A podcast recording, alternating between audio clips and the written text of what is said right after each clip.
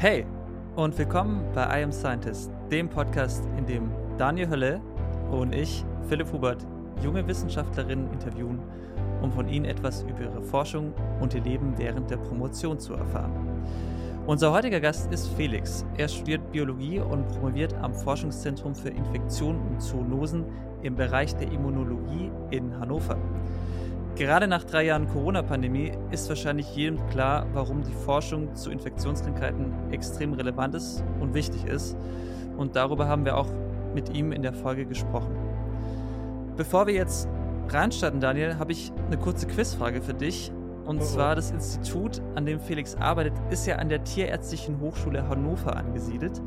An wie vielen Unis in Deutschland kann man überhaupt Tiermedizin studieren? Äh, ist das eine Schätzfrage? Es ist eine Schätzfrage, keine Scherzfrage. Okay, ähm, ich sage jetzt mal, es gibt nur die eine. Das ist leider nicht ganz richtig. Aber ah. ähm, ich habe ja in Gießen studiert und in Gießen kann man auch Veterinärmedizin studieren. Genauso wie in Berlin, Leipzig und München auch noch. Aber mich hat es damals gewundert, dass es so wenig Universitäten sind. Ich dachte immer, das wären äh, irgendwie viel mehr. Und deshalb wusste ich auch, dass Hannover eine der wenigen ist. Ich habe mhm. in den Zuge, ich habe extra nochmal nachgeschaut, auch nochmal recherchiert und man kann in Berlin ähm, noch vielleicht so als, wenn man es nicht in den Tiermedizin-Studiengang schafft, Pferdewissenschaft studieren. Aha. Aber wahrscheinlich hat es in Berlin eher was mit dem Ketamin zu tun, dass man das da machen kann. Deshalb äh, bin ich mir nicht ganz sicher, ähm, was man so genau in dem Studiengang lernt. Anyways. Kleiner Insider-Gang. Grüße in die Hauptstadt. Ähm, in unserem Gespräch haben wir mit Felix vor allem darüber gesprochen, wie kranke Zellen aussehen, warum er Antikörper zum Angeln benutzt und auch über das Thema Science Slams gesprochen. Ähm, interessant war, er gibt sogar einen kleinen Haushaltstipp, den man äh, gut auch bei sich äh, anwenden kann. Also es ist insgesamt eine sehr informative und interessante Folge, würde ich sagen. Freut euch drauf, hört sie euch an und viel Spaß mit unserem heutigen Gast Felix Stegmann. Viel Spaß. Ihr beide habt euch auf einem Science Slam kennengelernt. Genau, nochmal kurz zur Erklärung. Ein Science Slam ist ein kompakter, zehnminütiger Vortrag, in dem man unterhaltsam über seine eigene Forschung redet. Und da habe ich Felix in Osnabrück auf so einem Event kennengelernt. Ganz genau, in Osnabrück. Da hatte Daniel mich dann nachher im Backstage-Bereich gefragt, hey, hattest du eigentlich mal irgendwie Bock auf einen Podcast oder sowas? Die nächste Frage war dann, ob ich ein gutes Mikrofon hätte. äh, leider so, sollte, sollte ich das andersrum fragen? Vielleicht am besten, ja. Aber was war das für ein Science Slam? Also was war da der Rahmen? Also es war tatsächlich so ein ganz offizieller vom deutschen Science Slam.de, also von der Community. Mhm. Und ich wurde auch relativ spontan noch mehr oder weniger zu eingeladen. Also ich hatte irgendwann mal über Instagram mit ein paar Leuten geschrieben, mhm. ähm, also vorher schon connected und sowas. Und dann kam irgendwann eine Woche vorher, glaube ich, bevor die ganze Veranstaltung losging, kam dann die Frage, hey, nächste Woche Donnerstag oder sowas, hast du Bock in Osnabrück bei einem Science Lab mitzumachen? Und ich war erstmal, äh, musste dann erstmal gucken, dass ich da dann noch ein, zwei Sachen hin und her schiebe, aber mhm hat dann trotzdem noch gut gepasst. Und äh, ja, bin dann nach Osnabrück gejettet und hatte einen echt schönen Abend. Also ich finde es halt immer cool, die, die ganzen Leute dann da auch kennenzulernen. Also die ganzen anderen Science-Slammer und sowas, sich mit denen mal so ein bisschen auszutauschen und so. Mhm. Das ist schon echt immer eine coole Situation. Wie lange hast du das äh, oder hast du das davor schon mal gemacht? Tatsächlich erst einmal davor. Also okay. ich bin da auch sehr, sehr spontan reingerutscht in die ganze Geschichte. Mhm. Das war so, dass mein aktueller Doktorvater, mhm. der war von der Volkswagen Stiftung eingeladen bei dem Fest der Wissenschaft, hieß das. Das ist, glaube ich, für das 60-jährige Jubiläum bei denen gewesen. War der angefragt worden, ob er für die Abendveranstaltung da selber bei einem Science Slam auftritt, auch mit ein paar anderen Leuten nebenbei. Mhm. Der hatte dann nur leider keine Zeit und deswegen ist er dann bei uns im Labor vorbeigekommen und hatte nachgefragt, wer denn da Bock drauf hätte. Und dadurch, dass er so meine Vorträge im normalen Laboralltag eigentlich auch immer ganz, ganz gut designt findet und äh, auch konzeptionell ganz nett vorgestellt, hatte er dann gesagt, hey, hier Felix, hast du Bock, da hinzugehen? okay. Dann musste ich da auch erstmal kurz ein bisschen drüber überlegen, weil. Wie lange hattest gesagt, du da Zeit? Da schon äh, ziemlich lange. Also ich glaube, okay. die Veranstaltung war Anfang Oktober und er hatte mich irgendwann im Mai oder sowas darauf angesprochen. Mhm. Okay. Also da hatte ich schon wirklich sehr viel Vorbereitungszeit, was auch gut war, weil mhm. es hat doch schon sehr lange gebraucht, diesen, diesen Vortrag dann noch auszuarbeiten. Aber im Endeffekt war sehr, sehr viel Stress, so die, die Tage davor, weil man ja auch eine gewisse Erwartungshaltung an sich selber hat. Aber das glaube ich, ja. Hat dann echt gut funktioniert, ist gut bei den Leuten angekommen und dann dachte ich mir, oder zumindest für mich selber gesehen, hey, das macht dir echt Spaß. Die Leute feiern das. Das kommt bei den Leuten gut an. Warum mhm. nicht weitermachen? Vor wie vielen Leuten war das, der, der erste Slam? Ich glaube, das sind schon 200, 300 Leute gewesen. Boah. Also das, äh, das Auditorium ist da ziemlich, hat mhm. ziemlich viele Plätze und war wirklich komplett voll. Also es standen auch noch ein paar Leute drumherum. War schon gut gefüllt. Es ist ja schon krass, also so sowas, was man vielleicht so, es ist ja wirklich auch eine Performance, ne? Es ist ja nicht einfach nur, dass man so den Vortrag über sein Thema, was man schon zum zehntausendsten Mal irgendwo jemand gesagt hat, auch so vorstellt, sondern es ist ja auch eine geplante Performance und das dann vor so vielen Leuten sicher auch, ja, relativ aufregend gewesen. Ja, also von der Nervos Nervosität her war das schon echt krass. Also ich glaube, ich war lange nicht mehr so nervös wie davor. Aber ich hatte halt auch so ein bisschen das Gefühl, viel davon war dann auch wieder so in meinem eigenen Kopf, weil mhm. äh, also generell bei Vorträgen, sei es jetzt auf einer Konferenz oder sowas oder ist es jetzt ein Science Slam, ist es bei mir dann häufig so, dass der Start in die ganze Geschichte immer so das Schlimmste ist. Wenn man erstmal ja. drin ist und so in seinem Flow ist, dann funktioniert das eigentlich ganz gut. Und mhm. meistens ist es bei mir auch nicht unbedingt abhängig davon, wie viele Leute da sitzen. Mhm. Also es kann jetzt völlig egal sein, ob es jetzt zehn Leute sind oder 100 oder was weiß ich. Das kann ich tatsächlich ganz gut ausblenden, aber es sind dann, wie gesagt, andere Faktoren, die einen dann nervös machen. Ja. Aber das stimmt, es ist meistens so, dass wenn man dann drin ist, ne, ist es wirklich so, ja, wie bei anderen Sachen auch, so, man hat davor einfach die meisten Gedanken und wenn man dann die Dinge macht, dann ist es einfach doch, geht's gut. Ja. Das ja, ich, ich, also ich kann das voll verstehen. Ich weiß noch, vor meinem ersten Slam, da ging mir auch richtig die Pumpe, wie wirklich seit sehr, sehr lange nicht mehr. Ich meine, jeder irgendwie wissenschaftliche Fachvortrag, den ich davor mal gehalten habe oder irgendwo im Labor, äh, war da nichts dagegen. Ich, da war wirklich so Boom, Boom, Boom, Boom.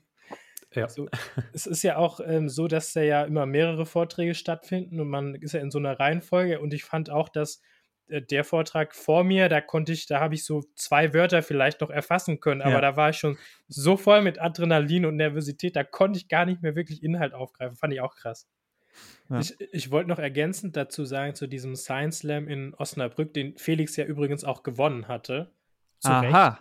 Aha. Dankeschön. Und ähm, da wurde ich auch ganz spontan für angefragt. Und es ist ja oft so, habe ich dann erfahren, dass sie das so machen, die buchen halt die Location so, oft ein Jahr schon im Voraus mhm. und suchen dann halt erst die Leute. Und es gibt halt so manche Städte, die nicht so groß sind wie Osnabrück.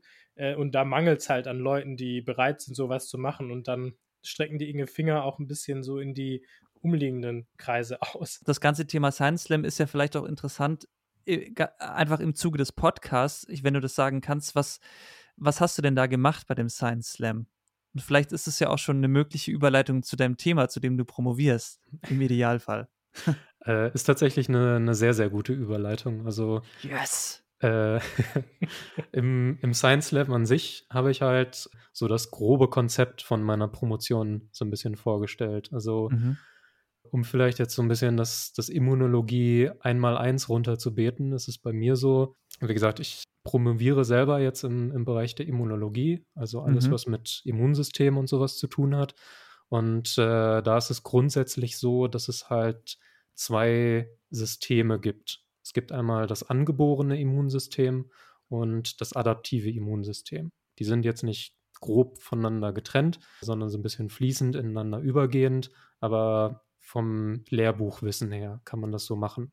Mhm. Und äh, da ist es eben die Geschichte, beziehungsweise das erkläre ich dann auch in meinem eigenen Science Slam immer so, dass das adaptive Immunsystem, das sind quasi so die quote-unquote Schlauen, beziehungsweise so stelle ich sie immer dar, weil der wesentliche definierende Unterschied zwischen den beiden Systemen ist eben, dass das adaptive Immunsystem ein Gedächtnis ausbilden kann. Mhm. Das heißt ganz einfach, wenn irgendein Krankheitserreger unseren Körper infiziert, dann kann eben die Zellen und die Moleküle und sowas aus dem adaptiven Immunsystem können sich mehr oder weniger diesen Krankheitserreger merken. Und das hat dann den Vorteil, wenn genau dieser gleiche Krankheitserreger nochmal versucht, uns zu infizieren, ja. dass das adaptive Immunsystem dann viel, viel spezifischer und viel, viel schneller darauf reagieren kann. Mhm. Das ist ja zum Beispiel auch so das grundsätzliche Prinzip von Impfung, dass wir ja. unserem Körper quasi eine artifizielle Infektion vorgaukeln, damit unser Immunsystem sich das Ganze merkt. Und dann beim also das macht Mal, dann das adaptive Immunsystem. Genau, das macht das adaptive Immunsystem. Mhm. Die, die Krux bei der ganzen Geschichte ist jetzt nur, dass das adaptive Immunsystem sehr, sehr lange braucht, um dieses Gedächtnis zu entwickeln. Und es muss auch erstmal aktiviert werden. Mhm. Und um aktiviert zu werden, braucht man das angeborene Immunsystem. Bei dem ist es dann so, das stelle ich dann immer in meinen Science Slam Vorträgen so dar, dass das die Dummen sind, weil okay.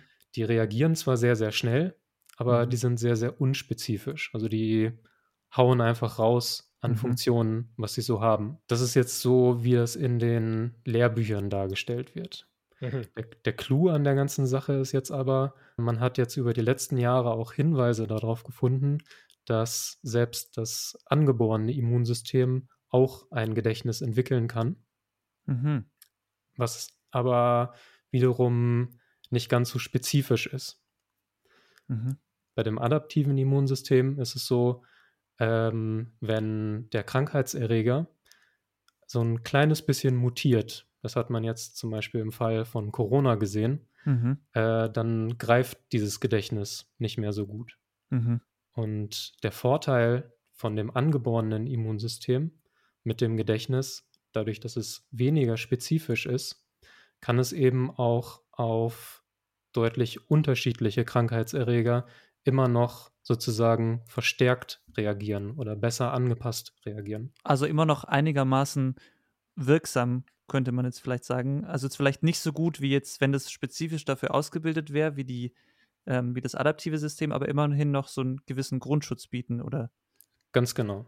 Okay. Mhm. Und äh, das ist eben so das Potenzial, was da drin steckt, dass man mhm. eben über solche Mechanismen viel, also so eine Art Breitbandeffekt dann erzeugen könnte. Mhm. Und das ist auch das Wesentliche, womit ich mich während meiner Promotion jetzt beschäftige, wie das Ganze halt molekularbiologisch funktioniert, also wie das mhm. reguliert wird, wie das ausgelöst wird, was für Folgen das hat. Mhm. Und ich würde jetzt mal sagen, in the long run, wie man das dann eventuell auch für die zukünftige Medizin eventuell verwenden könnte. Beispielsweise auch Impfstoffe nochmal spezifischer dahingehend anpassen. Ja. Du hast gerade gesagt, dass es bei dem adaptiven Immunsystem sehr lange dauern kann, bis sich das ausbildet. Was heißt in diesem Kontext äh, sehr lange? Das sind einige Tage bis ein, zwei, drei Wochen. Okay. Es klingt jetzt erstmal vielleicht nicht so lange. Ja. Man muss aber eben auch immer im Hintergrund behalten, dass wenn wir infiziert werden von irgendwelchen Krankheitserregern oder sowas, dann ist es wirklich eine, eine absolute Zeitfrage. Also mhm. mhm. das Immunsystem muss dann schnell reagieren. Ansonsten kann sich halt der Krankheitserreger ungehindert im Körper ausbreiten. Und ja. wenn das eben passiert, dann, dann hast du verloren. Du kümmerst dich so ein bisschen molekularbiologisch so um das Nitty-Gritty, wie das alles funktioniert. Ähm, wie, wie können wir uns das denn dann vorstellen? Also was genau, mit welchen Methoden machst du so Tag für Tag? Also wo ich Tag für Tag dran arbeite, sind an sich Infektionsmodelle. Da kann man jetzt einmal unterscheiden zwischen in vivo und in vitro. In vivo heißt ein bisschen einfach übersetzt im Tier mhm. und in vitro heißt äh, in der Petrischale sozusagen. Äh, meine ganze Forschung läuft in vitro, also in der Petrischale mhm. ab. Die, die weiteren Versuche laufen dann insofern so ab, dass ich Primärzellen dann mit irgendwelchen Krankheitserregern infiziere. Im Moment sind das äh, Legionellen, die ich dann verwende, ah, also mh. Hm. Bakterien, die für diese Legionärskrankheit verantwortlich sind. Aus der Dusche können die doch kommen auch. Die können auch aus der Dusche kommen, genau. Da gab es auch eine große Diskussion, ob jetzt, äh, wenn man quasi die, das Durchlaufen in den Thermen von einzelnen Gebäuden und sowas, wenn man das alles runterreguliert, ob es dann eine höhere Inzidenz an äh, Legionärskrankheitsfällen gibt, was jetzt glücklicherweise nicht der Fall ist. Mhm. Aber es ist immer noch tatsächlich ein wichtiges Forschungsgebiet an sich. Für mich ist es jetzt insofern aber auch übertragen erstmal nur der Modellorganismus in dem Fall. Mich interessiert ja mehr tatsächlich dann die Molekularbiologik äh, oder Biologie, die in den Zellen dann an sich stattfindet. Und äh, da ist es so, dieses Gedächtnis bei den Zellen kann man sich ungefähr so vorstellen. DNA ist ja, glaube ich, für die meisten Leute ein Begriff. Die Erbsubstanz, wo unsere ganzen Gene und sowas drin stecken. Mhm. Und das kann man sich ein bisschen vereinfacht so vorstellen, dass die DNA ist quasi die Gesamtheit aller Anleitungen, die eine Zelle so hat, um verschiedene Moleküle herzustellen mhm. und sowas. Also mhm. sei es jetzt irgendwelche Strukturproteine oder sowas, die an sich für den Erhalt der Zelle notwendig sind oder es können auch sogenannte Effektormoleküle sein, die eben wichtig sind dann im Fall von einer Immunreaktion oder sowas. Und da ist es so, diese DNA, die liegt immer in unterschiedlichen Kondensationsstadien vor. Das kann man sich so vorstellen, dass teilweise die DNA weiter zusammengestaucht ist und teilweise auch ein bisschen weiter auseinandergestreckt ist. Das hat insofern die Folge, dass die Teile, die ein bisschen weiter auseinandergestreckt sind, die sind wesentlich aktiver mhm. als solche, die deutlich mehr gestaucht sind. Weil mhm es müssen halt unterschiedliche Proteine dann auch wieder daran binden können. Und das kann man sich, denke ich mal, ganz gut vorstellen. Wenn das alles so zusammengeknäult ist oder sowas, dann kommt ja. da halt kein Protein mehr dran, mhm. um ja. das zu aktivieren. Dieses Gedächtnis insofern äh, ist dann so aufgebaut, dass bei einer Interaktion mit einem Krankheitserreger werden halt dann bestimmte Bereiche der DNA, wo beispielsweise dann solche Effektormoleküle sind, die werden dann geöffnet, also so lang gestreckt, mhm. damit die dann wesentlich einfacher, wesentlich schneller und auch äh, häufiger aktiviert werden können. Also der Körper reagiert von sich aus und sagt, hey, ich merke, ähm, es kommt irgendwas rein oder ich muss mich gegen einen Erreger wehren und ich klappe da dann quasi die DNA aus, damit die besser ablesbar ist. Genau, ein bisschen, bisschen vereinfacht kann man das so sagen, genau. Okay. Also ich verstehe es natürlich nur vereinfacht, aber wenn es so von meinem Bild her, ich habe dieses Bild von, ich weiß nicht, ob ihr diese Maßbänder kennt, die man vom zum ähm, Schneidern und Nähen braucht, die so gelb sind. Ja. Mhm.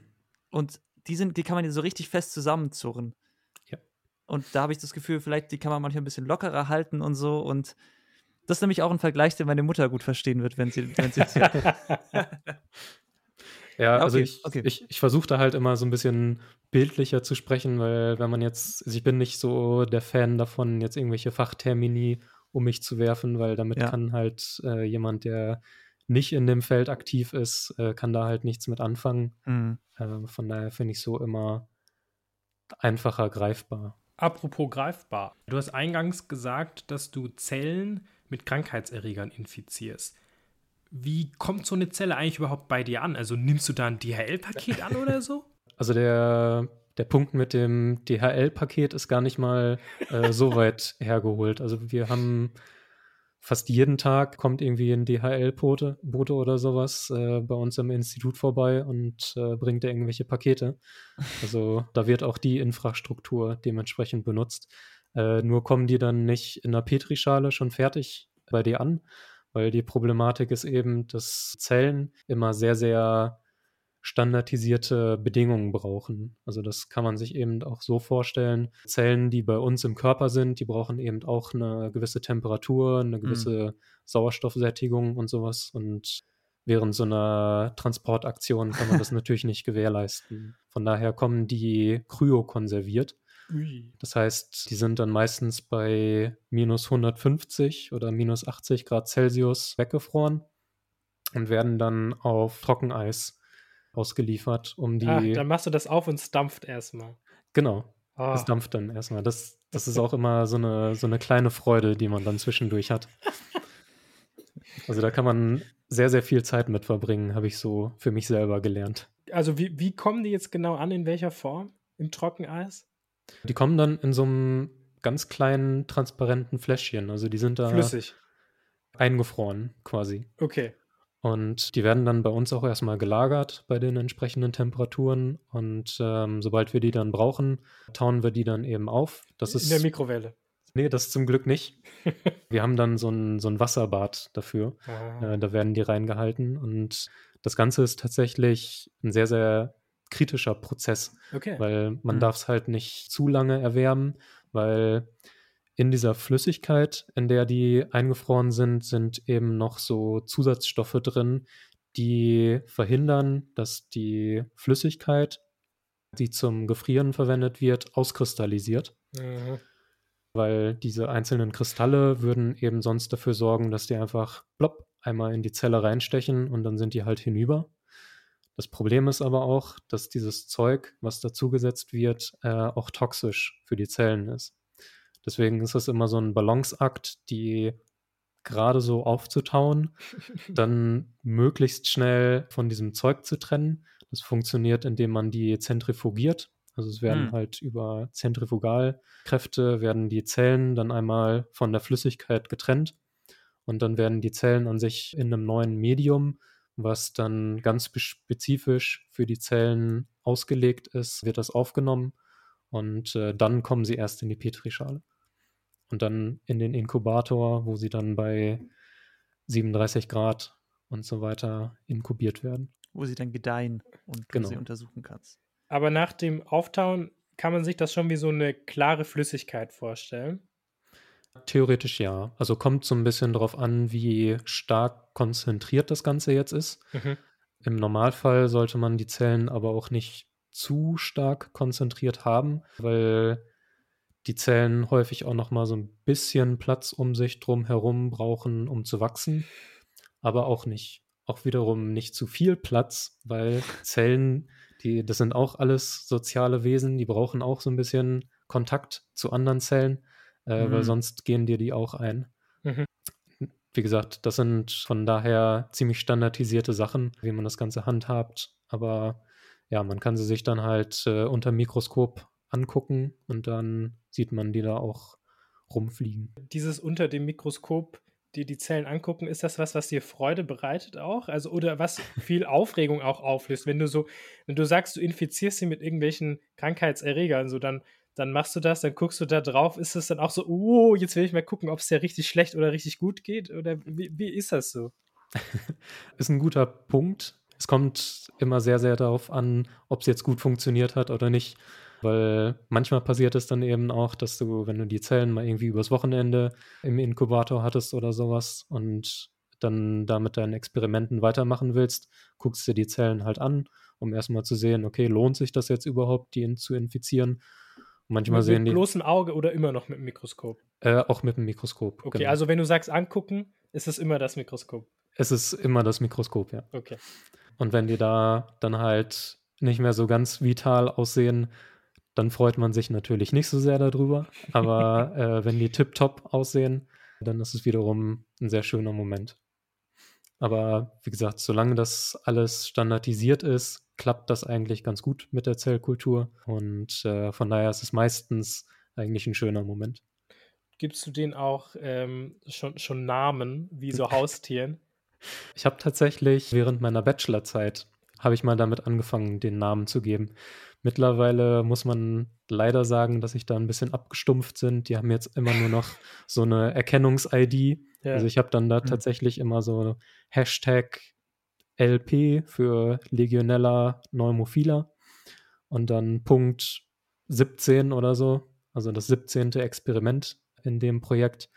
Äh, ganz einfach, weil ich die dann in meinem Laborbuch, ich weiß nicht, wie das bei euch ist, ob ihr auch immer Laborbuch führen müsst über eure Experimente und sowas und da ganz, ganz penibel festhalten müsst, was ihr so gemacht habt? Nein. Nein. Nein, okay. Das ist ein absoluter Segen, dass ihr das nicht machen müsst.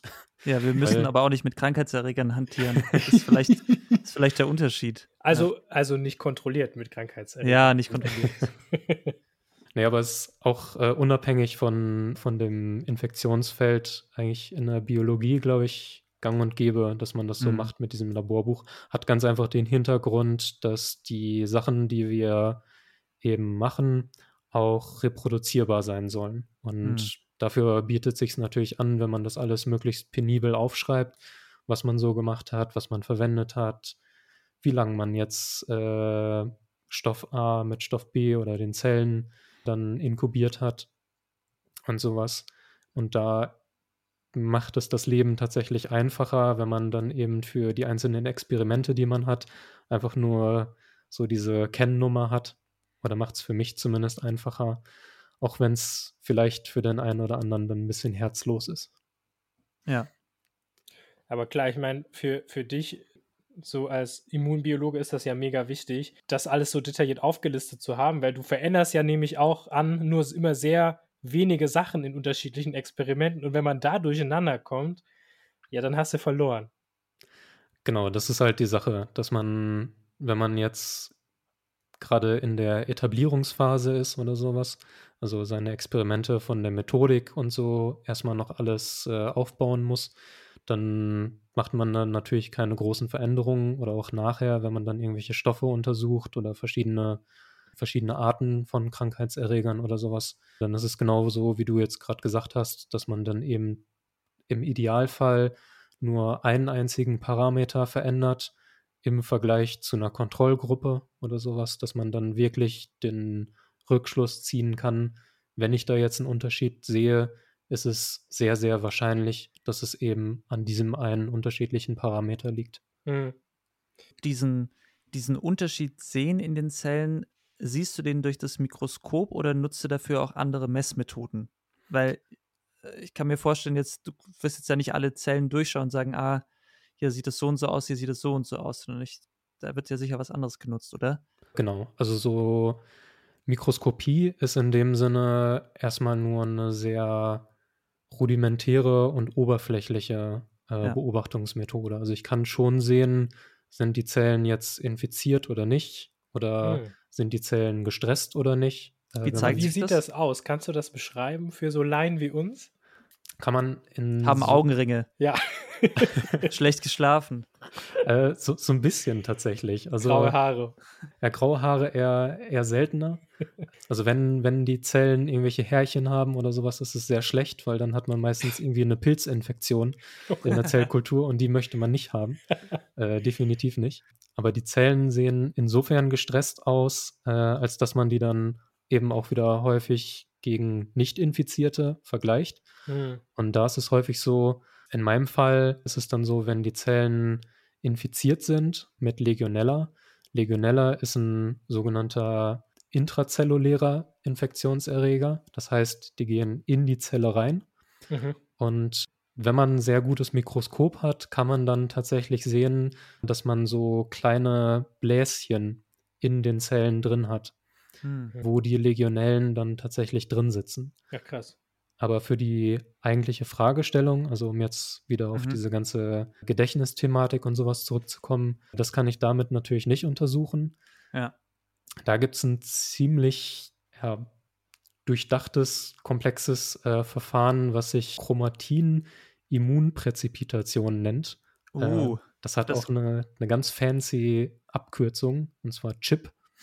Hm. Und das beschreibt an sich Chromatin.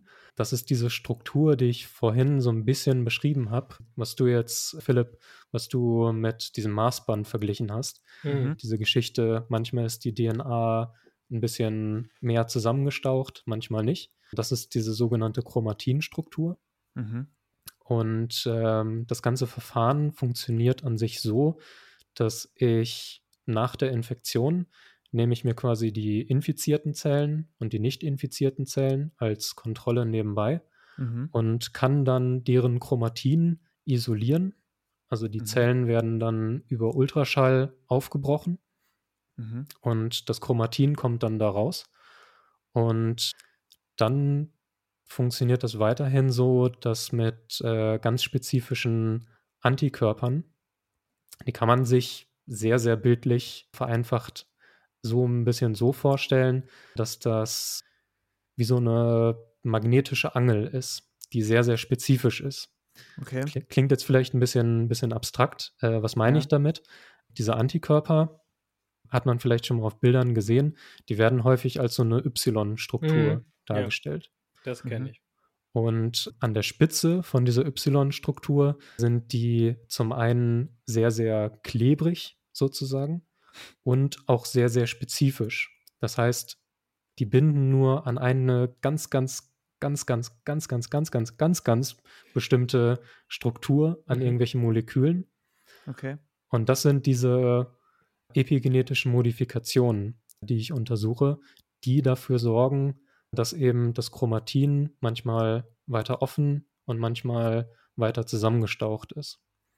Und darüber kann ich dann quasi die Bereiche von dem Chromatin herausziehen, die diese speziellen äh, Modifikationen haben, während die, die nicht modifiziert wurden, dann mhm.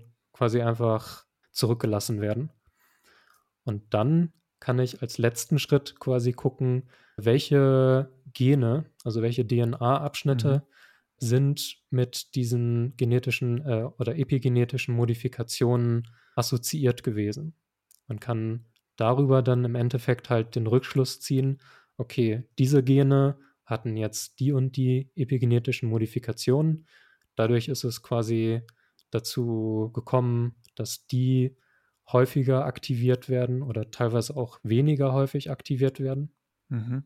Und darüber dann eben äh, sagen kann, dass bestimmte Gene, die dann für Effektor Funktionen wichtig sind, innerhalb von einer Infektion dann verstärkt aktiviert wurden oder eben diese, dieses Gedächtnis dann haben, dass beim nächsten Mal bei einer weiteren Infektion diese Zellen dann bestimmte Moleküle schneller und einfacher produzieren können, weil die anscheinend bei der Infektion wichtig waren.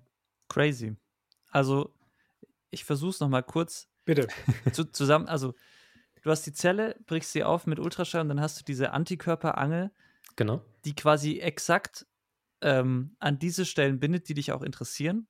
Mhm. Und zwar nur exakt an diese und die geht die da quasi wirklich rein und zieht die raus. Das macht sie nicht von selber. Das funktioniert so, dass der Antikörper quasi an der gegenüberliegenden Stelle, also nicht diese klebrige, spezifische Stelle, ja. sondern am, am unteren Bereich ähm, des Antikörpers oder dieser Y-Struktur werden ganz, ganz mikroskopisch kleine äh, magnetische Kugeln dran geheftet.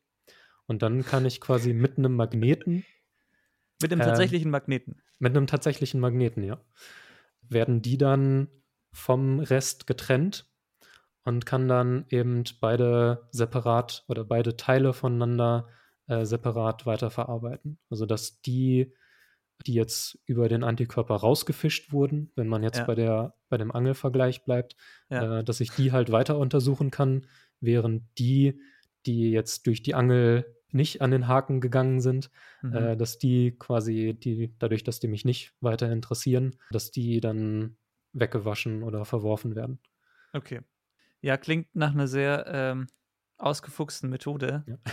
Hat ich, auch ähm, leider sehr, sehr lange gedauert, bis sich das bei uns etabliert hat. Also okay. das hat äh, sehr, sehr lange, äh, also sehr, sehr viel Zeit von meiner Promotion am Anfang fressen, muss man sagen. Aber habt ihr das auch entwickelt, oder? Äh, nee, entwickelt nicht. Das okay. ist äh, eine Methode, die auch häufig in anderen Laboren angewendet wird. Nur haben die insofern häufig den Vorteil, dass sie schon diesen Schwerpunkt Epigenetik haben. Mhm. Und dieser Schwerpunkt war bei uns im Labor eben vorher noch nicht vorhanden. Da ging es dann wirklich so um Hardcore-Immunologie, Hardcore-Infektionsforschung und sowas. Mhm. Und Epigenetik ist jetzt so ein bisschen so ein neuer Teilbereich, den ich da jetzt aufbaue bzw. aufgebaut habe für zukünftige Projekte. Ich meine, dieses Feld der Epigenetik an sich wollten wir auch noch mal kurz drüber sprechen. Weil, Philipp, ja, bevor du das machst, wolltest du noch eben deine, deine Zusammenfassung zu Ende führen. Ach so, ja, wurde ja schon für mich gemacht. Also dann kommen kleine Magnetkugeln an diese Antikörper und dann wird ein Magnet angeschaltet und dann zieht dieser Antikörper die entsprechenden Stellen aus der Zelle heraus und dann kannst du sie untersuchen und verarbeiten. Perfekt. Besser hätte ich es nicht zusammenfassen können. Okay, gut, dass wir das auch noch gemacht haben. Also der Antikörper angelt für dich. Ähm, wenn man jetzt bei dem bildlichen Vergleich bleibt, äh, dann ja. Ja, okay, das wäre mein Denkfehler wäre, ich dachte erst, du angelst die Antikörper, aber die, An die Antikörper machen für dich die Arbeit. Genau. Okay. Also das. Ja, got it. Äh, got it. Sehr gut. Also ähm, allein aus diesem Bild lassen sich so viele schöne Folgentitel ableiten. das ist unglaublich.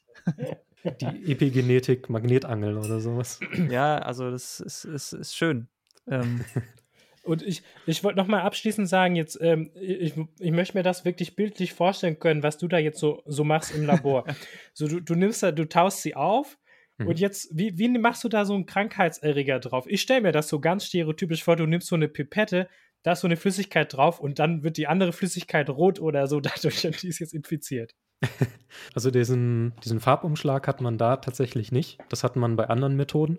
Aber ganz basal gesprochen äh, ist es tatsächlich so, wie du es jetzt gerade beschrieben hast. Also wir haben mhm. die Krankheitserreger, die wir dann in einem anderen Laborabschnitt kultivieren, also insofern am Leben erhalten und ähm, die ganze Zeit quasi so vorrätig haben, dass wir die dann für Experimente verwenden können. Wenn wir sie brauchen, dann gehen wir mit unseren Zellen und dem Krankheitserreger nochmal in ein spezifisches Labor, das dann das, äh, das Infektionslabor ist. Dann wird quasi bisschen vereinfacht gesagt A in B reinpipettiert. Also man nimmt sich ein bisschen was von den Krankheitserregern, pipettiert das dann in die Zellen rein oder in die Zellsuspension, also das äh, Kulturmedium, wo die Zellen drin sitzen. Und die, die Krankheitserreger machen dann schon den Rest. Also die suchen sich dann den Weg in die Zelle rein. Darauf sind die ja mehr oder weniger mm. programmiert. Und ist das in so einem, in, in diesem Infektionslabor, ist das, äh, bist du da auch so mit so einem kompletten Anzug drin, kom äh, komplett abgeriegelt, dass du nichts abbekommst? Oder wie viel, wie viel Sicherheit ist da nötig? Das ist tatsächlich eine sehr interessante Frage. Oh. Da gibt es gerade in der Biologie, gibt es da verschiedene Sicherheitsstufen. Das unterscheidet man zwischen Sicherheitsstufe 1 bis 4. Mhm. Und äh, 4 ist in dem Kontext die, die höchste Sicherheitsstufe. Und da ist es jetzt beispielsweise so, dass unter S4-Bedingungen, also die mhm. strengsten Bedingungen, hat man häufig Krankheitserreger, für die es keine wirklichen Medikationen oder sowas gibt. Also weder Impfungen noch irgendwelche Medikamente, die da großartig hilf helfen oder sowas. Also ein bisschen basaler gesagt, wenn du dir, wenn du dich damit dann infizierst, ist schon wirklich schlecht. Mhm. Dementsprechend sind da dann die, die Sicherheitsvorkehrungen extrem hoch. Ich glaube, in Deutschland gibt es auch nur, bitte zitiert mich da jetzt nicht, zwei oder drei Labore, die unter S4-Bedingungen arbeiten dürfen. Was sind das für Erreger, die die so erforschen? Das ist zum Beispiel Ebola mhm. oder sowas. Ja, okay. Corona zum Beispiel äh, ist tatsächlich unter S3-Bedingungen. Mhm. Da haben wir auch an unserer Uni ein Labor für. Legionellen an sich sind jetzt nur in Anführungszeichen S2-Bedingungen. Hm. Das kann man sich jetzt bei mir im Alltag so vorstellen, dass ich nicht so einen Ganzkörperanzug anhabe. Also meistens laufe ich dann da wirklich nur mit Kittel plus Handschuhen und sowas rum. Mhm. Aber wenn man mit diesen Krankheitserregern umgeht oder auch mit den Zellen an sich, wenn man die auch möglichst steril haben möchte, sitzt man an so einer sogenannten Sterilwerkbank. Mhm. Das kann man sich so vorstellen wie so ein ganz, ganz großer Kasten. Der besteht zur Hälfte aus einer Arbeitsfläche, die von Glas umgeben ist und die andere Hälfte ist äh, Luftzirkulation plus Filter und sowas.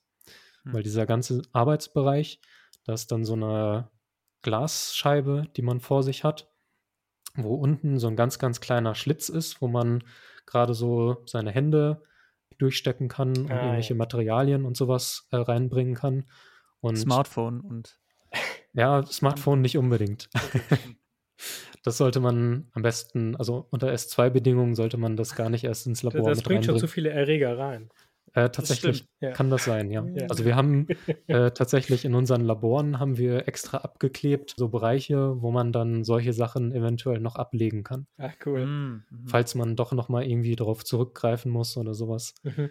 Aber ja, so im eigentlichen Arbeitskontext äh, sollten die Dinger da nichts zu suchen haben. Dieser Kasten hat dann insofern halt so eine Luftzirkulation, dass alle Sachen, die eventuell noch durch, durch diesen kleinen Schlitz unten unter dieser Glasscheibe reinkommen könnten, dass die sofort abgesaugt werden und durch dieses Filtersystem oben drüber gegeben werden, beziehungsweise auch Sachen, die innerhalb von dieser Box sind. Da hat man eben auch immer noch diese Zirkulation, die dann letztendlich wieder über diese Filter geführt wird und dann wieder zurück in den Arbeitsbereich, mhm. dass eben Sachen, die dann in der Luft rumschwirren, sei es jetzt die eigentlichen Krankheitserreger, mit denen man arbeitet, oder auch irgendwelche anderen Sachen, die man eben nicht in seinen Petrischalen drin haben möchte, dass die dann auch alle da rausgefiltert werden. Hast du da irgendwie so eine verrückte Anekdote, dass du mal so ein Experiment gemacht hast und dann ist irgendwie doch vielleicht so, sagen wir mal, mutmaßlich von deinem Smartphone irgendwie so ein E. coli-Erreger doch bei dir in der Petrischale am Ende gelandet und du warst so, hm, wo kommt das her? Also es kommt tatsächlich vor, dass, dass man dann äh, Verunreinigung in seiner Zellkultur hat. Ich würde es jetzt nicht zwingend auf Smartphone zurückführen, ja. weil man da eigentlich schon, ich sag mal, routinemäßig mhm. schon äh, ganz gut drauf aufpasst. Aber man hat halt doch hin und wieder mal häufig oder häufigerweise dann mal, wenn es vorkommt, irgendwelche Pilzinfektionen oder sowas, die dann mhm. tatsächlich auch mal in der Luft rumschwirren können oder so, die dann in die eigentlich, eigentliche Zellkultur. Also der, der, der, Mensch hat die Pilzinfektion? Ähm, Oder die, die Luft? Meistens der Mensch, ja. Oder okay. eventuell auch irgendwelche Gegenstände, die man dann in die Bench, also in mhm. diese Arbeitsbench mit reinbringt. Häufig ja. werden die nochmal mit Ethanol eingesprüht und sowas, damit da wirklich alles abstirbt und so. Manche Krankheitserreger, also speziell in dem Fall dann eben auch Pilze, sind aber auch in gewisser Weise resistent gegen Ethanol mhm. und sowas. Da müsste man dann schon noch aggressivere Sachen da drauf sprühen. Allerdings ist das dann halt im Arbeitsalltag für sich selber nicht so gut, wenn man ständig mit den Sachen hantiert. Also wusstest du immer mal wieder, was für eine Pilzinfektion du zuletzt hattest? Vermutlich könnte man, könnte man darüber Schlüsse ziehen, das stimmt, ja. Glücklicherweise passiert es nicht mehr oder passiert es eigentlich relativ selten mhm. mittlerweile, weil man eben schon, also ich weiß nicht, wann habe ich das erste Mal komplett steril gearbeitet. Also das ist schon, es hat schon im Bachelor angefangen und der ist jetzt schon sehr, sehr lange her. Mhm. Da ist aber auch insofern immer eine ganz äh, interessante Anekdote, dass in den meisten Bachelorstudiengängen hat man häufig auch irgendwie ein Mikrobiologie-Praktikum, mhm. also speziell so auf ähm, Bakterien oder Pilze und sowas fokussiert. Und ein ganz gern gesehenes Experiment ist dann häufig, dass man so eine auch so eine Schale hat, wo ein Nährmedium drin ist für alle möglichen Krankheitserreger, hm. äh, die man theoretisch haben könnte.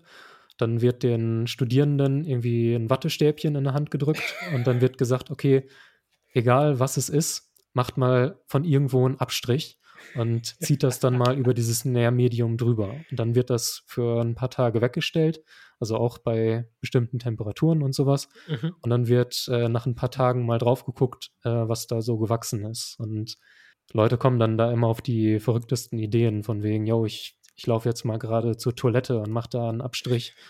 Oder ich was sagen, Toilette nach der WG-Party. Ja.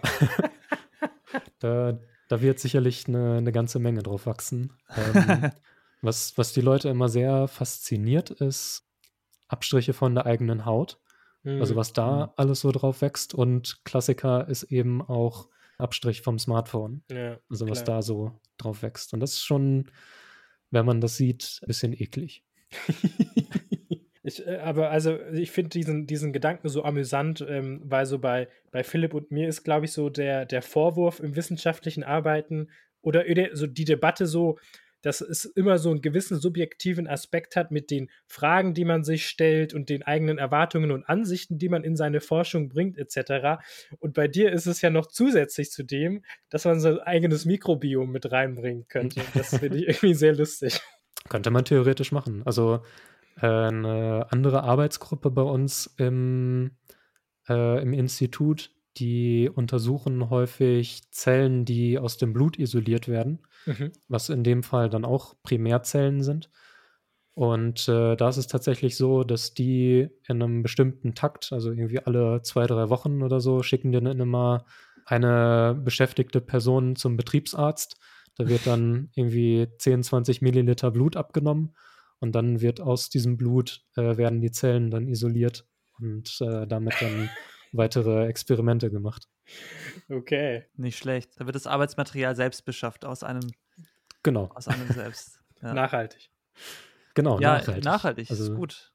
Sehr, sehr gute Überlegung. Als gekühltes Paket kommen, sondern man kann das einfach direkt selbst, selbst produzieren. Und ist natürlich auch alles mit Datenschutzbestimmungen und sowas abgeklärt. Also alles ah, unterschrieben ja, also, und so. Die werden jetzt nicht ausgelost und heißt, du musst jetzt. Nee, nee. Ach nee, heute muss ich wieder. Äh, okay, jetzt bin ich bereit, über Epigenetik zu reden. Okay. Ich wollte gerade sagen, also ähm, ich wollte ja noch was zur Epigenetik fragen. Ich habe das auch so am Rande im Studium gehabt und finde das total spannend, ähm, weil, also ich glaube, da kannst du mich immer sofort gerne korrigieren, dass es ja auch eine sehr oder eine relativ neue Entdeckung ist, dieses Feld der Epigenetik. Mhm. Also quasi, dass man sagt, wir haben nicht nur, oder früher war ja die Vorstellung, wir haben unsere DNA in der Zelle, unser Erbgut, die quasi auch vorgibt, wie sich dann gewisse Dinge ähm, bei uns ergeben. Aber man hat eben festgestellt, dass auch die DNA eben durch sowas, was du beschrieben hast, wenn sie zusammengeknüllter ist oder auch vielleicht Bereiche hat, die ablesbar sind, die dann vielleicht aber auch nicht ablesbar sind, durchaus modifizierbar ist und vor allem auch ähm, aufgrund von Ereignissen, die zum Beispiel die eigene Familie ähm, vor mehreren Generationen gehabt haben können. Also ich hatte immer dieses Beispiel im Kopf, dass es, glaube ich, in den Niederlanden eine Hungersnot gab ähm, vor einigen Jahrhunderten und man konnte quasi anhand dieser epigenetischen Marker, so wie du sie auch beschrieben hast, ja auch nachweisen, ähm, also wie, inwiefern diese Familie zum Beispiel davon betroffen war. Ganz genau. Also das sind eben auch Faktoren, die sich tatsächlich äh, vererben lassen. Und äh, wie du schon gesagt hast, das ist, sind jetzt relativ neue Erkenntnisse. Also relativ in dem Bereich spricht man auch schon über 30, 40, 50 Jahre oder sowas. Mhm. Ähm, aber trotzdem ist man da eben noch nicht so auf dem Standpunkt, dass man wirklich sagen würde, dass man da schon wirklich einen Durchblick hat und sowas. Aber insofern eben sehr, sehr relevant, dadurch, dass es vererbt werden kann, dass man sich dann eben auch fragt, wie eben verschiedene Verhaltensweisen von mir selber mhm. sich auf meine Epigenetik und eben nicht nur meine Epigenetik, sondern eventuell auch die Epigenetik meiner Nachkommen auswirken kann. Also so mhm. ein ganz prägnantes Beispiel ist da häufig, dass die Ernährung oder mhm. eben auch das Rauchen zum Beispiel sehr, sehr starke Einflüsse auf die Epigenetik haben kann. Und das sind dann auch Faktoren, die weiter vererbt werden können. Wie schätzt du aktuell jetzt aus deiner professionellen Sicht, die du ja durchaus hast, äh, du bist auf jeden Fall mehr geneigt dazu, was zu sagen, als wir beide, äh, wie schätzt du aktuell das Potenzial ein von diesem Thema Epigenetik für unsere Gesundheit und ähm, vielleicht auch für die, die Forschung, die, die noch vor uns liegt. Hm. Also so ganz generell gesprochen würde ich sagen, holt es diesen Aspekt, diesen Long-Term-Aspekt ziemlich stark ins Boot mit rein, dass man sich eben mhm. überlegt, okay, was für Auswirkungen kann mein jetziges Verhalten eben, wie schon gesagt, auf mich selber auf mehrere Jahre gesehen haben, beziehungsweise eben auch auf meine Nachkommen. Mhm. Wenn man jetzt speziell über den Infektionsforschungsbereich spricht, ist es eben diese Geschichte, dass sich dieser Bereich Gedächtnis im Immunsystem quasi verdoppelt. Dadurch, dass man mhm. eben bisher immer nur so sehr darauf fokussiert war, was für Gedächtnisfunktionen kann man im adaptiven Immunsystem mhm. auslösen. Und jetzt kommt eben der Aspekt dazu, welche, welche Vorteile oder welche wichtigen Erkenntnisse sollten wir daraus ziehen, dass eben auch das, das angeborene Immunsystem dieses Gedächtnis hat. Weil, klar, so wie ich das jetzt eben gerade beschrieben habe, kann man sich jetzt vorstellen, okay, die Zellen haben irgendwie Kontakt mit einem Krankheitserreger, haben dann epigenetische Modifikationen an irgendwelchen Effektormolekülen und bei einer neuen Infektion, sei es jetzt mit dem gleichen Erreger oder auch einem völlig anderen Erreger, äh, können die dann stärker oder besser darauf reagieren oder sowas. Mhm. Das ist natürlich der eine Aspekt, den man untersuchen und auch verfolgen kann. Die Sache ist aber auch die, dass das Immunsystem an sich ist, eine, ist an sich ein sehr, sehr heikles System. Insofern, als dass, wenn das falsch reguliert wird, auch sehr, sehr, sehr starke Schäden für den eigenen Körper haben kann. Das beste Beispiel dafür sind eben zum Beispiel Autoimmun Autoimmunerkrankungen, hm. wo eben das Immunsystem insofern so falsch reguliert wird, dass es gegen eigene oder körpereigene Zellen oder körpereigene Stoffe und sowas vorgeht mhm. und dadurch eben ähm, Schäden verursacht. Und genauso kann man sich das jetzt in dem Kontext eben auch vorstellen. Klar ist die Vorstellung, dass stärkere Reaktionen oder stärkere Reaktionen jetzt erstmal eine gute Sache sind. Die mhm. können aber auch zu stark sein. Mhm. mhm. Auf der anderen Seite äh, kann es eben auch so sein, und das ist jetzt so ein bisschen der Schwerpunkt in diesem Legionella-Projekt, dass eben bei Legionellen schon bekannt ist, dass die bestimmte Funktionen haben, auch die Immunreaktionen von Zellen zu modifizieren.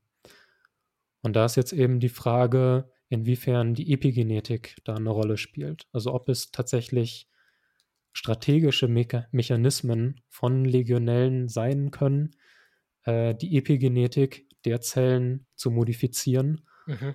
um bei einer weiteren Infektion eben einen Vorteil für die Bakterien zu erzeugen mhm. und nicht für das Immunsystem an sich. Mhm. Okay. Und das hört sich sehr fies an. Das ist auch sehr fies. Also gerade wenn man sich bei den Krankheitserregern so in die Thematik der Parasiten und sowas einliest, da hat man das sehr, sehr häufig, dass die mhm. gewisse Strategien entwickelt haben, um eben den, den Körper vom Wirt auszutricksen, um entweder gar nicht erst erkannt zu werden oder wenn sie erkannt werden, dass sie eben bestimmte Mechanismen dann auch umlenken können und äh, gegen den eigenen Körper richten können. Also ja. da gibt es schon sehr, sehr fiese Sachen. Und äh, insofern finde ich halt diese Fragestellung gerade sehr, sehr relevant, dass man sich das vor Augen hält, was das eventuell auch für Auswirkungen haben kann. Wie gesagt, mit diesem Long-Term-Aspekt da drin, dass eine bestimmte Infektion mit Krankheitserreger ABC gewisse Einflüsse auch haben kann auf die Infektion mit einem völlig anderen Krankheitserreger. Mhm. Mhm. Kurze, völlig random Zwischenfrage, die mir so assoziativ gerade reinkam. Sehr gerne. Wenn du, wenn du Long-Term sagst, ähm, kann man denn bei Long-Covid auch so epigenetische Modifikationen vermuten oder ist das completely unrelated? Ähm, es gibt da auch schon Studien, die das mit untersucht haben. Das sind, ist jetzt wieder so eine Sache, die ich dir nicht mhm. genau im Detail sagen kann. Es hat aber auf jeden Fall Einflüsse okay. äh, in dem Bereich. Spannend. Angenommen, ich würde jetzt, man würde da irgendwie, ich sage jetzt mal ganz naiv, vielleicht ein Medikament oder wie auch immer, eine Impfung entwickeln, die auch quasi an diesen epigenetischen Mechanismen ansetzt, dann würde man ja auch sagen, wenn ich mir das jetzt spritzen würde und nehmen würde ich hätte dann den Effekt davon, dann ist es ja auch wahrscheinlicher, dass ich den zum Beispiel auch weiter vererbe tatsächlich. Mhm. Oder, ähm, oder, ist es also eine ne Möglichkeit, dass man quasi dadurch auch so eine, ja, für manche Krankheiten eine Immunisierung schafft, wenn man das ja quasi dann automatisch weitergibt in seine Nachkommen? Äh, ist eine gewisse Überlegung, ja. Da kommt es immer ganz darauf an, wie stabil diese Modifikationen sind. Also ah, da ja. gibt es mhm. auch unterschiedliche Klassen, würde ich jetzt mal ein bisschen vereinfacht sagen, an mhm. Modifikationen, wo eben bekannt ist, die und die Modifikationen, die sind nur sehr kurzlebig. Also da mhm. spricht man dann teilweise wirklich nur von ein paar Tagen oder so. Es gibt aber auch eben Modifikationen, die äh, sehr langfristig sein können. Also mhm. die erst Monate oder Jahre später irgendwann abgebaut werden. Also jetzt, ja. ähm, Felix, hast du uns so ein bisschen mitgenommen, ähm, so in, in dein, dein Labor und ähm, woran du so forschst. Was mich noch interessieren würde, zusätzlich zu der Zeit, die du im Labor verbrauchst, äh, verbringst, was machst du noch so, was, was Zeit kostet und wie verteilt sich das so? Also, Laborbuch schreiben. Genau. das würde genau, ich jetzt für Labor dazuziehen. Aber wie, wie würdest du denn so einschätzen, so, ein, so eine Woche bei dir? Wie verteilen sich welche Aufgaben da mit wie viel Zeit? Ähm, das ist immer sehr, sehr stark davon abhängig, welche Experimente gerade laufen. Mhm. Also so ganz generell versuche ich bei mir eigentlich mittlerweile so einen 9-to-5-Rhythmus zu haben. Mhm. Je nach Experiment kann das aber auch mal ein bisschen geschiftet werden. Also dass man vielleicht mal früher anfängt oder später aufhört oder manchmal auch beides kombiniert, was dann nicht so gut ist. Auf der anderen Seite, das ist halt das Schöne an der Promotion, dass man auch eine gewisse Flexibilität hat. Also dass ich dann sagen kann, okay, jetzt gestern habe ich ewig lange im Labor verbracht, äh, dann kann ich heute mal ein bisschen kürzeren Tag machen. Mhm. Wenn man das jetzt so böse sagen will, mein Standardexperiment habe ich an sich immer so getaktet, dass ich das oder dass das über zwei, zweieinhalb Wochen läuft und ich dann immer an einem Freitag damit anfange, dann an einem Montag damit weitermache, an einem Mittwoch dann den nächsten Schritt mache und, und so, weil man immer spezifische Zeitabschnitte dazwischen drin braucht, für beispielsweise die Infektion oder dass sich diese mhm. epigenetischen Modifikationen wirklich festsetzen und sowas. Und äh, diese Routine insofern erlaubt es mir, die Experimente, die so lange dauern, durchzuführen, ohne am Wochenende ins Labor zu müssen. Mhm. Also da bin mhm. ich ganz froh drüber. Das klingt aber auch so ein bisschen wie so was Gelerntes. Also am Anfang hast du vielleicht noch hier und da mal ein Wochenende opfern müssen und jetzt so langsam hattest du es raus. Ganz genau. Ja, also das äh, zählte dann halt auch zur Etablierung mit dazu, hm, mhm. äh, dass man wirklich gucken musste, welche Inkubationszeiträume sind jetzt wirklich passend für das experimentelle Setup, welche passen vielleicht nicht so gut. Das war an sich mehr ein glücklicher Zufall, dass ich das jetzt immer so timen konnte, dass mir dann das Wochenende zumindest noch erspart bleibt. Aber manchmal kommt es trotzdem noch vor. Ja, das kann ich mir gut vorstellen, dass gerade bei so einer Laborarbeit einfach viel Zeit verstreichen kann, weil man sich nach, nach quasi seinen Mikroben richten muss. Genau. Und die, die einem das so ein bisschen diktieren. Ja. War das denn, hattest du irgendwann dann so einen Moment, du hattest ja äh, mal darauf hingewiesen, dass du viel aufbauen musstest am Anfang und so und viel einführen. Hattest du dann so einen Moment, wo du festgestellt hast, okay, jetzt läuft alles, jetzt kann ich mal anfangen, eine Routine zu etablieren, wo du dich auch wirklich gefreut hast? Gab sowas oder war das eher zu schleichend für, für sowas? Ich würde sagen, es waren viele Zwischenschritte. Mhm. Ähm, also wenn man jetzt nochmal diesen ganzen Prozess so ein bisschen von hinten auf oder nicht von hinten aufrollt, äh, generell aufräumen, ähm, war es ja so dieser erste Schritt, erstmal das Chromatin zu isolieren. Das musste erstmal etabliert werden, dass das wirklich funktioniert. Äh, dann diese ganze Geschichte mit der Antikörperangel mhm. und so, dass das funktioniert. Und dann nachher der Nachweis, die, die einzelnen Gene nachzuweisen, die eben mit den epigenetischen Modifikationen assoziiert sind. Das waren halt alles so Zwischenschritte, wo man dann immer mal wieder zwischendurch so kleine Erfolgserlebnisse gefeiert hat. Der wirkliche Moment, äh, wo man dann gesagt hat, okay, geil, jetzt funktioniert hier alles, ähm, war an sich, wenn man dann das gesamte Prozedere wirklich erfolgreich, ja, mehr oder weniger dreimal reproduzierbar hintereinander durchgeführt hat, mhm. Dass man gesehen hat, okay, die ganze Methodik ist jetzt auch wirklich robust. Es war jetzt nicht nur einmal so ein, so ein Zufallsgriff, dass das jetzt gerade mal funktioniert hat, sondern äh, es funktioniert auch immer wieder. Und äh, das wurde halt dann erstmal anhand von quasi Positivkontrollen durchgeführt, die insofern schon aus der Literatur bekannt waren. Mhm. Anhand dessen konnte ich dann eben sagen, okay, das System an sich steht. Jetzt kann ich quasi meine Krankheitserreger da draufschmeißen mhm. und dann mal gucken, was passiert. Wie viele Jahre hat das gedauert, bis das System stand? So zwischen anderthalb bis zwei Jahren. Ja, okay, krass. Also man muss dazu halt auch erwähnen, dass ich in dieser Zeit nicht nur daran gearbeitet habe, mhm. sondern eben auch noch anderen Sachen, also an Nebenprojekten und sowas. Aber ja, es hat schon leider sehr, sehr viel Zeit gefressen. So, mhm. da, das Witzige daran ist halt auch bei uns zu Beginn ist das an sich so, wir sind in so einem graduierten Kolleg, um da quasi unseren PhD-Titel zu machen. Mhm. mhm.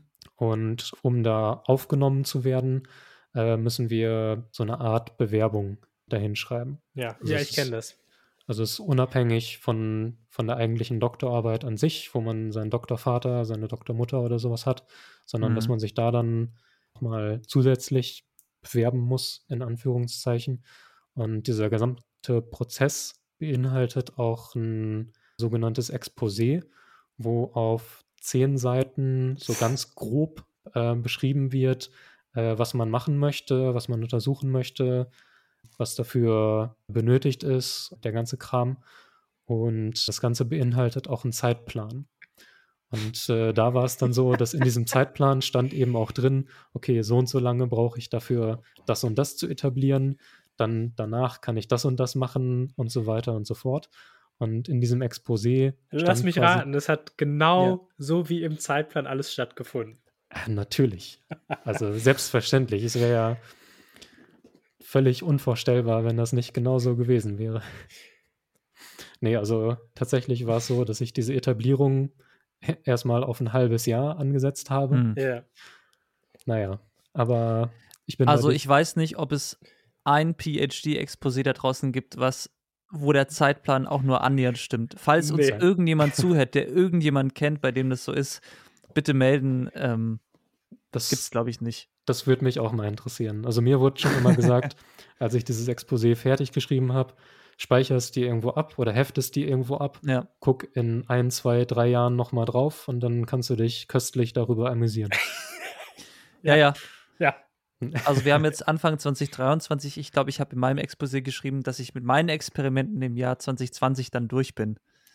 ähm, Fehl Fehlplanung. Ja. Ich würde nicht, nicht unbedingt sagen Fehlplanung, weil ja, man hm. weiß es nicht, ne? Genau, man weiß Aber es nicht. Man sollte mehr Zeit anplanen. Es scheint zur Wissenschaft dazu zu gehören, dieser Prozess. Ja, ja definitiv. Also das war auch so eine Erfahrung, äh, die ich generell machen musste und denke ich, alle Leute machen, dass gefühlt alles einfach länger dauert, als man sich initial vorstellt. Ja. ja. Wie, wie läuft es denn dann jetzt bei dir, würde mich interessieren. Wie, wie bist du vertraglich noch aufgestellt? Hast du noch irgendwie bequem Zeit, das jetzt fertig zu machen? Ähm, oder bist du gerade richtig unter Stress?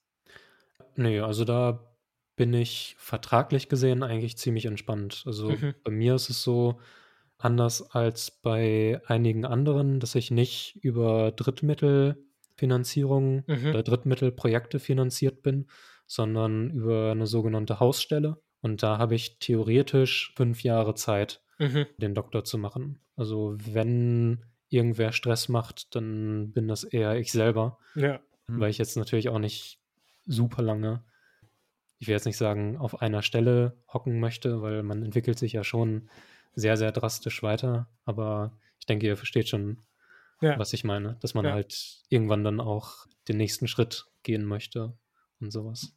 Wann hast du damit angefangen? Ich habe im Dezember 2019 damit mhm. angefangen.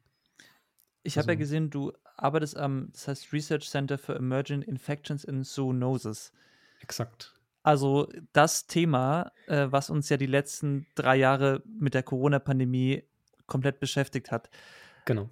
Mich würde noch interessieren, hast du auch wahrgenommen, dass sich damit ein größeres Verständnis für das, was du machst, entwickelst oder vielleicht auch so dieses typische gesteigerte Interesse davor warst ja. du vielleicht eher so, ah ja, der macht irgendwas mit Biologie und jetzt halt so, ah ja, okay, krass, äh, es ist ja mega Muss relevant. Muss ich meine Hände waschen? Ja, genau. genau, vielleicht so diese, diese typischen Fragen, die, äh, die dann gestellt werden. Ähm, hast du da so eine veränderte Wahrnehmung deines Fachs oder auch deiner Position wahrgenommen? Äh, definitiv. Also okay sei es jetzt im familiären Umfeld, also mhm. die, äh, da, da kann ich mich insofern wirklich nicht beschweren. Meine Eltern, meine Brüder und sowas, die hatten da immer schon äh, viel Interesse dran und haben mich da auch immer sehr unterstützt. Aber man hat schon gemerkt, dass jetzt eben durch die Begeben, äh, Gegebenheiten das Ganze nochmal potenziert wurde. Und auch mhm. ähm, ansonsten, wenn man jetzt, was weiß ich, irgendwo auf irgendeiner Veranstaltung ist oder auf irgendeiner Feier oder sowas mhm. und dann man kommt halt immer in dieses Gespräch rein von wegen, ja, ja, was machst du denn so? Ja. Und wenn man dann halt erzählt, okay, ja, ich habe mit Biologie angefangen, bin jetzt in der Infektionsforschung und sowas tätig, da, da werden die Leute dann schon hellhörig, würde ich sagen. und man kommt dann auch in sehr, sehr interessante Gespräche mit rein, würde ich sagen. Und hast du das Gefühl, äh, was man ja während der Pandemie auch dann gesagt hat, jetzt gibt es plötzlich äh, 80 Millionen Infektionsexperten in Deutschland, dass sich auch die Leute jetzt äh, mehr als davor zu weit aus dem Fenster lehnen, was irgendwelche wilden Spekulationen oder auch mögliches Wissen über deinen Fachbereich äh, angeht?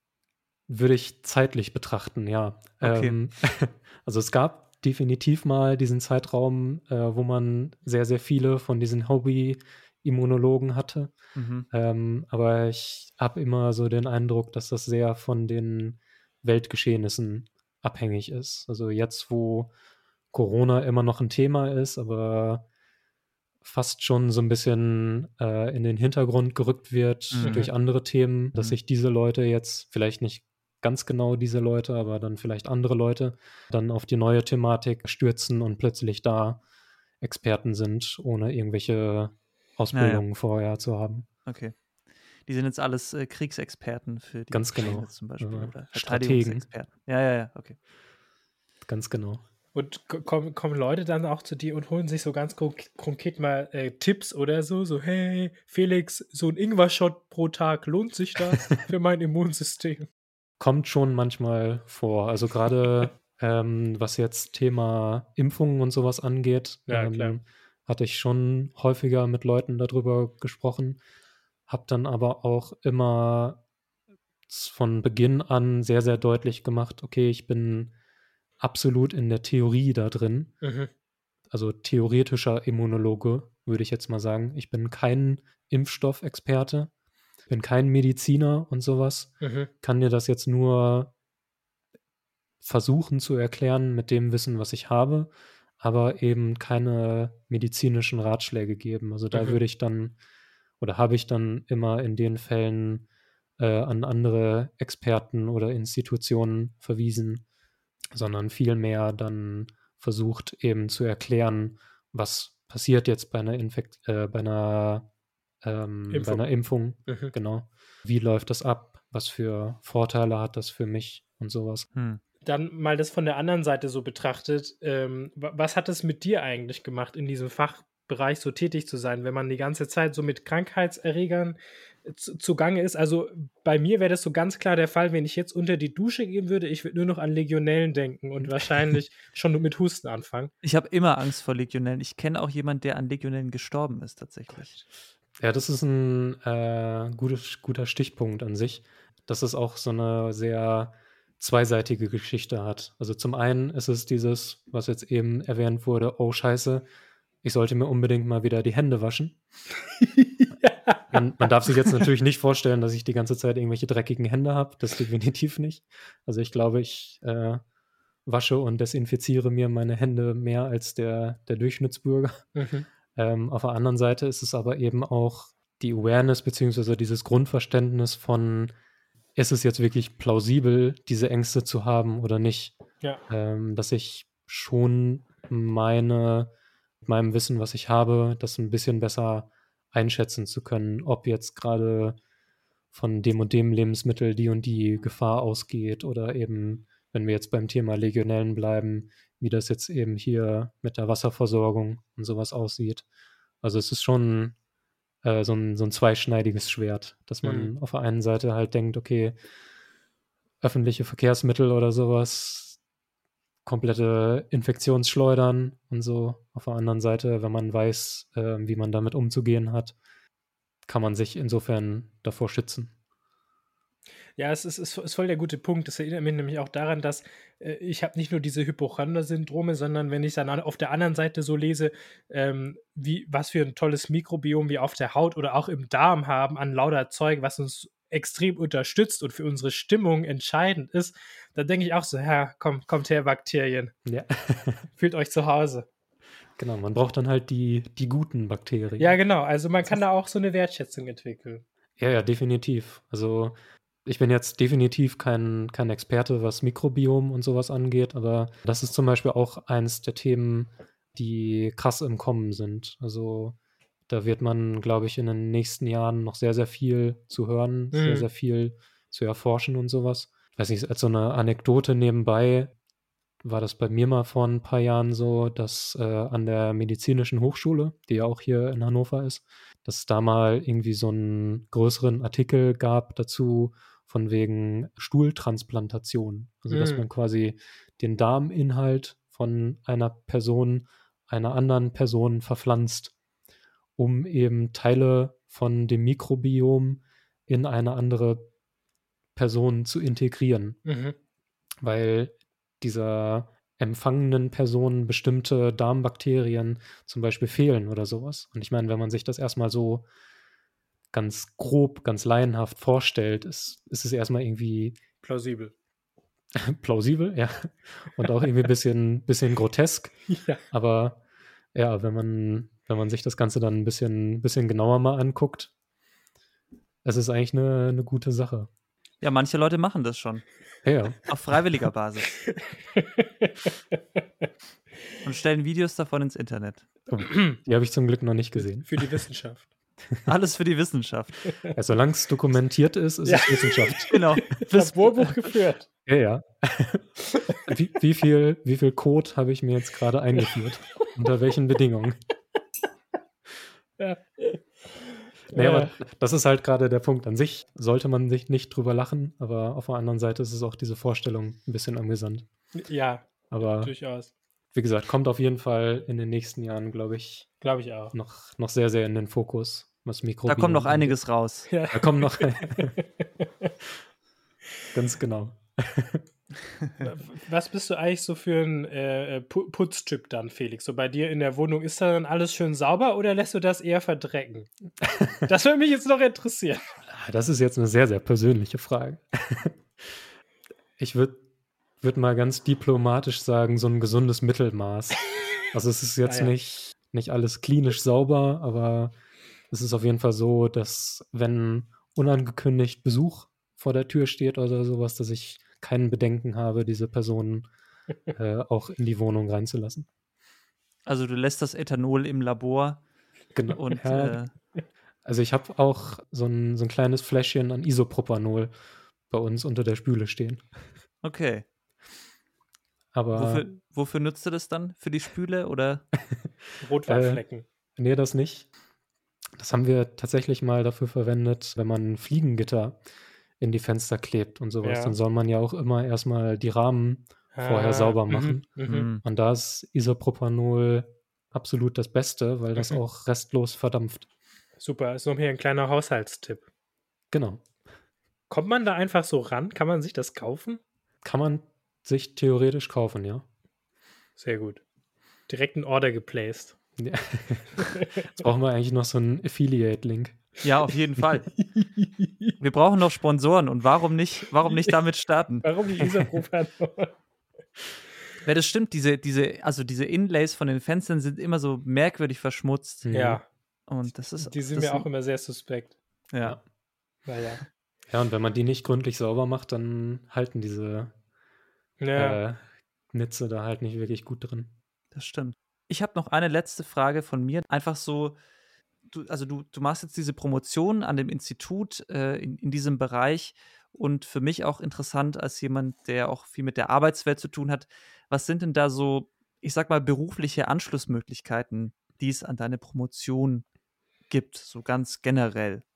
Also Mhm. ist es eher dann in Richtung Forschung oder gibt es auch, man sagt ja immer Pharma. dann in die Industrie, Pharma, Ja. genau. Genau, so theoretisch stehen einem da sehr, sehr viele Wege offen, würde ich sagen. Mhm. Aus Erfahrung, was andere Leute angeht, also die bei uns gearbeitet haben und dann nach ihrem Doktor in die Industrie gegangen sind oder generell den offenen Markt.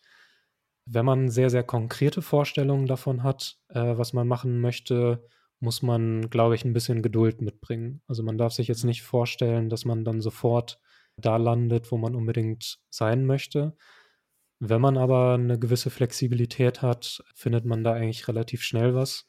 Ich kenne mehrere Leute, die jetzt für irgendwelche Unternehmen forschen, Mhm. die Quality Control für Unternehmen machen, Mhm. Hm. die Gerätespezialisten für bestimmte Analysetechniken und sowas sind. Manche von den Leuten, die ich kenne, haben quasi auch nochmal so einen Quereinstieg Lehramt gemacht, also dass die jetzt an der Schule unterrichten. Ah. Was für mich halt auch noch interessant wäre, wäre eben äh, so ein bisschen in Richtung Wissenschaftskommunikation zu gehen. Daher halt auch diese Überlegung mit den Science Slams. Mhm. Mhm. Auf der anderen Seite ist dann immer die Frage, kann man da wirklich so einen Vollzeitberuf draus machen oder Mhm. nicht? Gelingt sicherlich einigen Leuten, aber anderen Leuten vielleicht auch nicht. Von daher, Ich habe mir auch dein Profil auf der Website durchgelesen, wie ich das immer mache und natürlich erstmal nichts verstanden, aber ich dachte so eben auch mit dem mit der Situation, die wir jetzt hatten, ist es auf jeden Fall ein Job, der einem dieses, was man so sagt, diesen Purpose oder Sinn ähm, durchaus gibt. Also, äh, wo man sagen kann, ja, das, an was ich forsche, ist offensichtlich relativ relevant für ähm, uns Menschen. Genau, also das war auch tatsächlich so meine wesentliche Motivation mit dem Studium generell erstmal anzufangen und habe dann sehr, sehr schnell für mich gelernt, dass eben dieser Bereich Immunologie für mich wirklich von Interesse ist. Also Mhm. interessanterweise hat es eher damit angefangen noch, dass ich so ein bisschen in die Transplantationsforschung Ah, rein mit dem wollte. Code. Nee, nee, tatsächlich nicht mit dem Code, Mhm. äh, sondern von, von, von Gliedmaßen. Mhm. Also, beziehungsweise genauer gesagt eben ähm, von Prothesen und sowas. Mhm. Mhm. Weil da Immunologie eben auch eine hohe Relevanz spielt. Stichpunkt äh, Abstoßungsreaktionen Klar. und sowas. Aber ja, man ist dann eben über die Zeit, ist dann doch nochmal so ein bisschen Feinschliff, was die Interessen und sowas angeht. Soll jetzt nicht heißen, dass ich kein Interesse mehr habe an der Transplantationsforschung, aber man ist jetzt eben im Bereich Infektionsforschung damit reingekommen, hat sich da ganz gut eingelebt, äh, ist da jetzt zufrieden und von daher, warum nicht weitermachen? Hast du denn noch Gedanken zum Wissenschaftssystem aus so der Perspektive eines Immunbiologen, die du mit uns teilen möchtest? Gibt es irgendwelche Sachen, die dich immer, die dich sehr freuen, die für dich gut funktionieren oder die dich immer sehr abfacken und frustrieren? Also ich glaube, was mich am meisten abfuckt, ist insofern diese Geschichte von wegen ständig irgendwelche Sachen zu wiederholen, Experimente zu wiederholen und sowas, vor dem Hintergrund, die erstmal zu etablieren. Ja. Weil rückblickend würde ich schon sagen, dass das so die wirklich frustrierende Phase Mhm. Vom, vom Doktor waren. Oder auf dem Weg zum Doktor hin. Auf der anderen Seite wächst man halt auch sehr, sehr stark daran, würde ich sagen. Und ähm, was mir halt generell am Wissenschaftssystem sehr gut gefällt, ist eben so der, der Wille zur Kooperation bei Mhm. den Leuten. Also ich habe sehr, sehr selten mal irgendwie Leute getroffen, die von vornherein sagen, boah, nee, kommen ja nicht damit an, äh, sondern bei allen Leuten waren erstmal Interesse da und wenn dann irgendwie was abgelehnt wurde, dann war es schon wirklich begründet. Also dass die Thematik einfach nicht zusammenpasst oder mhm. sowas. Von daher, das ist schon irgendwie ein schöner Gedanke, dass man als größere Community eben an diesem Strang zieht, die Gesellschaft irgendwie ein bisschen voranzubringen und neue, neue Sachen zu erforschen, die hoffentlich irgendwann mal irgendwelchen Leuten helfen. Gute, gute Gedanken zum Schluss. Abschließend würde ich noch eine Sache fragen wollen, um Full Circle zu kommen. Wirst mhm. du denn mit dem Science Slam weitermachen? Definitiv. Also ich bin Anfang Januar jetzt auch in Hamburg eingeplant. Uhu. Und von daher, vielleicht sieht man sich dann ja nochmal wieder auf der Bühne, Daniel. Vielleicht. Dann Felix, vielen Dank, dass du bei uns zu Gast warst. Hat mich sehr gefreut. Vielen Dank. Freude ist ganz meinerseits. Ein sehr angenehmes Gespräch. Ich habe dir sehr gerne zugehört. Und von ich deinem auch. Laboralltag ähm, erfahren. Und ich, ich hoffe, dass du dich ähm, niemals mit den Krankheitserregern, mit denen du hantierst, infizierst. Viel Glück! Ja, viel Erfolg weiterhin äh, mit der Promotion und äh, ja, war sehr schönes Gespräch. Danke dir. Dann danke auf jeden Fall für die Einladung und auch danke für das sehr, sehr angenehme Gespräch, auch von meiner Seite. Und äh, euch natürlich auch sehr, sehr viel Erfolg für die Zukunft. Ja, vielen Dank an Felix, dass er heute bei uns zu Gast war, uns über seine Forschung berichtet hat und uns auch mit in sein Arbeitsumfeld, das Labor genommen hat. Das war sehr interessant und spannend. Und äh, wir hoffen, euch hat es auch gefallen. Falls ihr selber mal Lust habt, im Podcast zu Gast zu sein oder jemanden kennt, äh, der gerne im Podcast zu Gast sein sollte oder möchte, dann kontaktiert uns doch mal, schreibt uns eine Nachricht, schreibt dann unsere E-Mail-Adresse in den Show Notes. Wir freuen uns und auch gerne bei konstruktiver genau, Kritik. konstruktive Kritik. Lasst eine Bewertung da. Ähm, wir, wir freuen uns über alles, jegliche Form der Interaktion ist willkommen. Ja, ich meine, wir, wir hatten den Podcast, es sind viele Krankheitserreger überall und momentan besonders auch, ich wurde auch ein paar Mal schon getroffen, deshalb passt auf euch auf, bleibt gesund, bis zum nächsten Mal. Bleibt gesund, ciao.